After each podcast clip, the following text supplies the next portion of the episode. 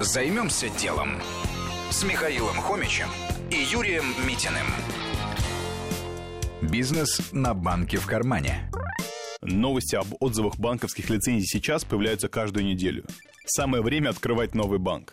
Так решили основатели проекта «Модуль Банк» Андрей Петров, Яков Новиков и Олег Лагута.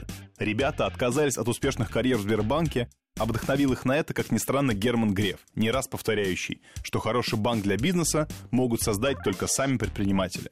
Задумка была в том, чтобы сделать самый удобный дистанционный инструмент для малого бизнеса.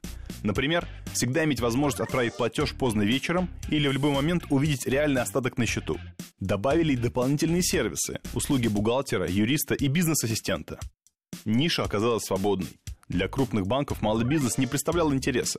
Инвестор нашелся быстро. Уже через полгода проект стартовал. И, конечно, основой стало мобильное приложение, где можно, например, сфотографировать счет и автоматически его оплатить. Что было дальше? После появления проекта некоторые крупные банки наконец обратили внимание на сегмент малого бизнеса.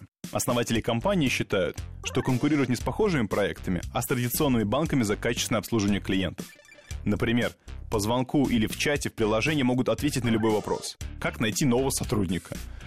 Банк первым на рынке вел практику быстрого открытия счетов, упрощенного валютного контроля и бесплатного ведения бухгалтерии для ИП. Сегодня у этого стартапа 14 тысяч клиентов и отделение в двух десятках городов.